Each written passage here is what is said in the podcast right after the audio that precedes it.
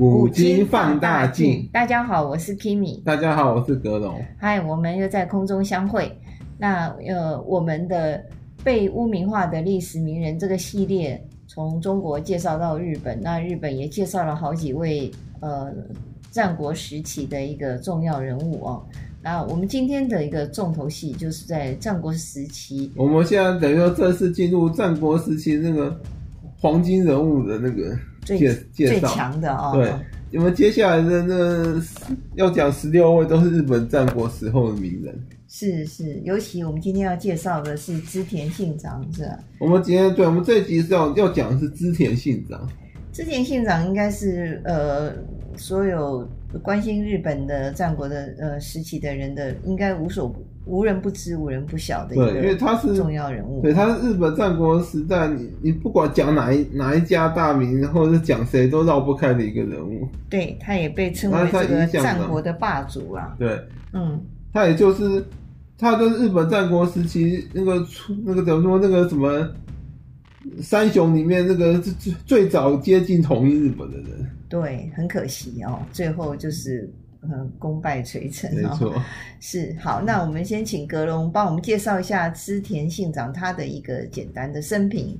我们介绍生平前稍微讲一下信长。好，他的个性是属于一种比较那个强势，而且那个怎么讲？嗯，就是强势，然后又有点暴躁易怒的人。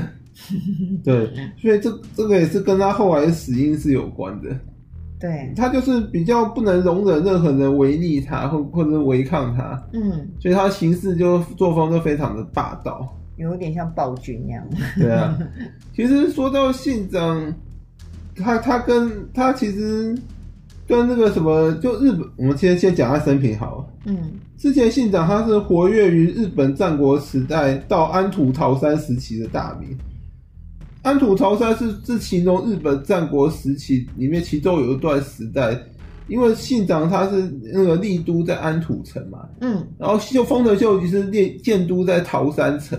所以他们、哦、他们那个他们掌权的那个时代就叫做安土桃山时，就是日本战国时期中间有一有一段期间叫安土桃山时。所以是后人帮他呃，就是称呼那样的一个时期的名称。对，对，就是指就信长过渡到秀吉掌权这这几年间，就是安土安土桃山时期，他他也是属于日本战国时期一部分。嗯，因为日本战国时期是蛮长的一段时间，它是其中一小段时间被称为安土桃山时代。是是，安土桃山时期是那个什么，诶、欸，该怎么讲？就是安土就刚刚讲过是信长的那个那个嘛，帝都在那，所以安土城嘛。嗯，其实之前信长真正掌控日本大权是从一五六八年开始，一直到他死的时候一五八二年逝世前，他是日本掌控日本政治局势的实际上领导人。其实他也蛮传奇的，对，就日本那时候是有天皇，然后还有还有幕府将军，可是真正掌权的是信长。嗯。对，因为他本来是尾张国的一个很小的咖。嗯，对啊，怎么会突然变成这个呃全国这个众所周知的一个实际领导人呢？因为因为他有最佳最佳那个垫脚石跟跟那个什么跟助学员，你说金川议员，金川议员对，嗯，金川议员用。用他的那个身家性命帮帮信长推了上去，就是统辖间。对，统辖间之战的时候，那是信长那个一生的那个怎么讲转捩点，是他的那个起家的战役。他从那一战之后就开始就发达，走向发达之路。对啊，嗯，田信长是一个美男子，而且非常的就是呃有他的一种就是战术跟战略，对于这个敌人啊，这个是嗯有。呃，非常的那种 powerful 那样子的人，是不是？信长他是属于那种那什么行事作风是那种霸霸道思想的人，嗯，他对那种敌人都是都喜欢把敌人消灭掉为主，嗯嗯，他跟秀吉作风不同，秀吉的作风是说会去拉拢分化敌人，让敌人变成自己人，嗯，然后信长是说敌人就该灭掉，死掉敌人才是好敌人，他们就行事作风是不同的。所以信长霸道作风也最后导致了自己的死因。嗯嗯嗯，不过他也有霸道的本钱呐、啊，因为他有，就像你刚刚讲的统辖间自己把他推上了这个他的一个巅峰，他几乎是无一不嗯不胜那样的感觉哦。那那个统统辖间战役那个的那个什么战术思想，后来后来被近代美国拿去用。哦，美国最喜欢就斩首行动，对啊，这个斩首行动就被美国整个学去了，那个信长就用斩首行动啊。嗯，他那个当时议员率了两万多大军去去想要上洛，就到京都，然后途经尾张，想说顺手把这个这个这个名这地方小国给灭了，挡了他的路嘛。嗯，没想到，没想到信长这个装疯卖傻的一个傻瓜，对啊，一个地方。小大名只有两三千人军队，嗯，就就算是义元，他想不到他会死在这种地方。真的，真的是绝对没想到，因为他以前、啊、他的外号叫傻瓜一样的，这都是信长用来麻痹世人的，装疯卖傻。然后，嗯、然后后来他还那个一直囤积守城物资来麻痹议员，让议员觉得他想要坚守城池，要想要笼城。嗯你没想到他居然率军出去跟他决战，然后还还用那个斩首战术，直接扑他，直扑他本阵。嗯，对啊，而且是趁着黑夜行动哦。对啊，还是下雨的时候？有没有下雨？有下雨啊，对啊。嗯、所以信，所以信长的外号叫雨男，他很多、嗯、很多战役还有雨都帮助了他。是是是，就是可惜最后没有没有下一场雨哦，在在他本能寺的时候没有没有让他脱逃成功哈。哎、欸，其实其实本来是之变前后是有下雨的哦，因为明治光秀有说那个什么细雨纷飞五月天，代表那个那段时间是有一直在下雨，只是雨只是雨后来没有再帮他了，是雨已经帮他这一生帮够多了。好啊，那你刚刚在我刚刚讲到他是那个嘛，嗯、他是那个一五六八到一五八二年间那个实际上日本政治局势的领导人，对，然后他推翻了那个什么。他推翻了那时候名义上统治日本两百多年的四町幕府。哇！室町幕府在名义上那个统治就就是那个足利家，就是那个什么，所以他流放了当时的将幕府将军足利义昭。他连幕府将军都给他流放，因为幕府将军当时号召一堆大名来联合抵抗他，叫信长包围我。哦，所以说，所以说之前信长流放他，就是我们后面要帮他平反。其实，其实。虽然名义上他不对，有点像臣子把军把那个什么主君流放，可是做正的是主君先对他动手，他他号召一堆大名要想要把信长灭了，那边想要把他包围在里面，让信长包围网来，想要想要把那个想要把织田家消灭。可见织田信长很厉害。那他还能够突破这个包围网，所以其实之前信长行事作风跟三国曹操蛮像。哎、欸，我也觉得。汉献帝不是也号召一堆诸侯想想消灭曹操，也被曹操给那个各个击破。啊、呃，可见中外皆同哎。哦，对啊，差不多对啊。对对对。当然也有也有一些也有一些那个被将军号召的那个大名活到了后面。而且曹操作风也是很霸道。对，很霸道强势的。对啊。也是不容别人违违抗违逆他的，对啊，都很正。天下人这个不能，啊、我负天下人不可天下人，休休叫天下人负我，对啊，是啊。所以说信长等于说推翻了名义上统治着日本两百多年的四体幕府，就足利家被将军被他流放嘛，嗯，然后使得日本从一人之乱开始持续的动乱百年以上，乱乱世初初步统走向那个终结，统一的终结，对啊，嗯嗯。在日本那个历史历史上，就是说之前信长、丰臣秀吉跟德川家康三个人被并称为战国三杰。嗯，应该说日本战国时代最强的就是他们三位。而且这三杰里面，织田是发发迹最早，对当时的丰臣跟这个德川都算是。呃，不敢造次，就还下面乖乖的。没有，丰臣跟德川那时候某方面都是依附在信长麾下。对呀、啊，你看那德川家康就跟信长结盟，然后一把他当老大哥、嗯、老大一样，每天当小小生駒，然后把自己定位为小弟，每天跟在他后面，因为唯唯诺诺，有点那种意味。对对对，不敢反抗他。那个信长后来还叫德川家康命令他老婆跟儿子切腹，他都不敢反抗。他都忍忍得下来，也可以知道信长那时候到底有多强，跟跟那个什么多恐怖，那没有人敢违逆他。他也真的是太狠了，叫这个人家的老婆跟小孩切腹。因为他怀疑德川家康的老婆跟跟那个儿子勾结武田家，当时武田家是信是之田家的那个大敌啊，嗯，就武田信玄那武田家，所以他就就因为这样就就那个。命令他人家的老婆跟儿子儿子切腹，真的是还叫那德川他要自己去执行这这件事。真的，德川能够忍得下这一口气，所以后来成就了他了哦。对啊，也是因为后代史家冷血无情。后代史家有人有人说明智光秀其实是是德川家康跟丰臣秀推到台面上的人物，因为信长不死，他们出不了头，然后他们跟信长某方面都是有仇的，干脆就就叫那个傻子傻子光秀上台上台前去去出去就是对出头鸟去，去背叛信长。那可是丰臣他跟他有什么仇呢？丰臣秀吉不是呃织田信长一路提拔起来是没错，可是。可是，可是在信长那后期的时候啊，嗯，其实秀吉已经有点被他惹怒了，因为你看秀吉被他派去中国那边去对付毛利家，中国那地方在日本那个地地理位置来说，也算很偏僻的地区了，嗯嗯嗯，对啊，等于有点像被流放到那边一样，所以所以秀吉就远离了京都的政治核心了，嗯嗯，所以说那个，所以说那个秀，所以说秀吉其实也是想要，而且信长。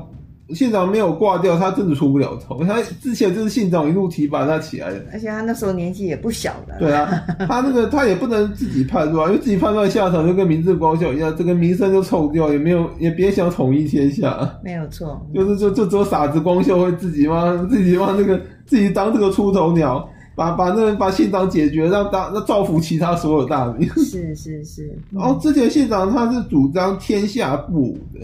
嗯，天下布武按照那个什么史家研究意意思就是有两种，有的说是以武力来统治天下，不武，嗯，然后还有的说是用武家来统治天下，就抬高那个武士的那个地位跟阶层，嗯嗯，有时候就就说都崇仰武士，然后可能他就贬低一些其他那种什么那个农民啊这些商人，嗯，就是把武士的社会地位提高，用武士来统治天下，反正就是。讲明白就是用用武力来统治天下，谁谁不服就打谁，就对。那时候这个战国时代、战国时期，应该就是那个拳头大的人就可以出头嘛。当然是他强调。可是以前对，可是以前大家不会这样拿到台面上、明面上直接讲。他信长是直接这样讲，他要把他印鉴都改成“天下不武 印”，就是印那个印鉴盖上去就“天下不武”四个字。不过我我也要帮那个织田信长讲一句话，虽然他是强调天下布，其实他的文采也不错。他不是写过一首诗，叫做《人生五十年与天地》。那个其实不是他写的，不是他写的，那是那是他最喜欢的《能歌敦盛》里面的一段。哦，那是别人是别人的作品，哦，他喜欢这一段而已。他非常喜欢这一段，对，所以他这他常常拿来那个听啊听的。嗯哦，那可能可能因为听多了，所以他最后真的活了四十九岁，人生在世五十年。对，有这个点像吗？年啊，那这个歌就很不吉利，所以最后真的活不到五十岁。是？难道被被诅咒吗？被这首歌诅咒。说与天地长久相较，相较如梦又似幻。对啊，一度得生者，岂有不灭者乎？他就太喜欢这一首，他常常在吟唱，这唱久了就真的活不到五十岁。哦这个我觉得这一首诗的感觉还蛮有佛学的一种空性的思想哎、啊啊、哦，生灭嘛。对啊，织田信长是在一五三四年的时候，在尾张国的圣凡城这个城池出生的。哦。他的幼名叫吉法师，嗯，还有个小名叫三郎，通称三郎，嗯。他在父亲织田信秀死之后啊，嗯，以嫡长子的身份啊，继承了织田家家督，就变成真的织田家掌权者，对，嗯，按照说嫡长子继承制嘛，嗯，他在他他掌权织田家督也不是一帆风顺，当时织田家内部很多人反他，他他在内内部国内争乱中打败其他的对手，像他同父，像他那个像他同母的弟弟啊，信行啊。那织田信行被他击败，还有青州城主那个织田信友，嗯，犬山城主织田信清。然后呢，他打打败一堆姓织田的，不服他的，先在自己国内先一堆先打出一点天下来。姓织田很多不服他，哎，延昌城主织田信安等那违章的分家势力，然后通通被他给解决掉。因为他从小行为比较乖张嘛，对啊，然后穿着打扮都很奇特。对啊，他把以上这些人都击败之后，才真正统一了整个违章。连他自己的亲生妈妈都不是很喜欢他。对，他本来可能是个。他本来可能是那个叫什么，只是名义上的家督。他就说，虽然是让他继位嘛，嗯，可是因为内部国内很多人反他，嗯，所以说这些人他总要把他都解决，他才能够那个要安要攘外要先安内嘛。他只要先统一尾张后，才能够才能够迈向统一日本啊。嗯，是啊，没有错。所以在统一尾张之后啊，嗯，之前信长还就开始陆续的击败周边的其他大名。让他这个声名大噪。他统一尾张后就击败第一个击败就是那个三河那个势力在势力扩大到三河金川家。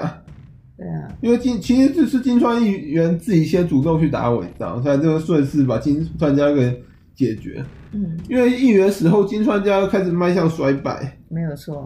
嗯，然后还有那个美浓的斋藤氏啊，就是他岳父的那个斋藤家。嗯，斋藤家其实也是因为内部先先那个先内乱了。嗯，开始走向那个衰败，信长后来才那个顺势把它解决。了解，因为他岳父斋藤道三是被那个他儿子那个斋藤义龙给杀了。哦，所以那个时候也是等于说斋藤家内乱嘛。嗯，所以后来那个那个信长就那个在他布局下，就把那个内乱斋藤家给解决掉。嗯，还有那个什么南近江六角家也是也是被那个也是被那个信长给解决掉。嗯。然后他解决了这些周边势力之后，等于说上上路就往京都的道路就被他打通了。所以这时候信长就做了一件事，永历那个足利一招，就幕府新的幕府将军啊，嗯，那个上洛，嗯，他这个举动有点像挟天子以令诸侯，很像曹操，对，很像曹操那个意味。那永历那个，曹操 不是永历那个汉天子嘛，嗯。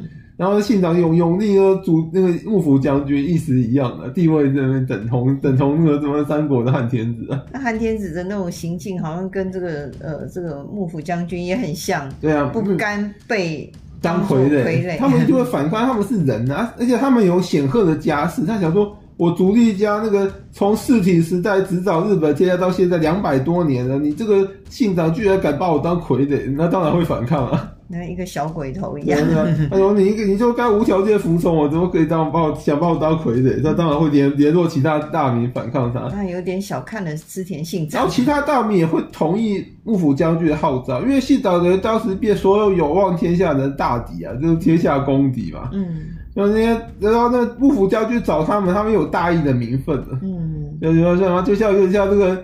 像汉献帝一代诏一样，你看拿收到诸侯就有大义名，他说我们是奉天子的诏书啊。那会不会是因为他们彼此也勾心斗角，所以没有把那个织田信长给那个灭掉？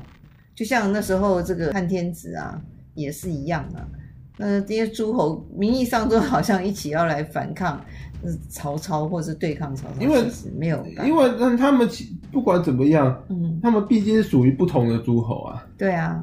所以，就就就就像那个什么十八路诸侯讨董卓一样，为什么会失败？就是那个那个 leader 太多人了。是是是，他们毕竟不是同一个人势力啊，所以不好。所以说，后来之后一招就因此跟信长为敌，组成了信长包围网。嗯，可是信长很厉害，他逐一消灭各个包围网的敌对势力，然后最后还放逐了足利一招。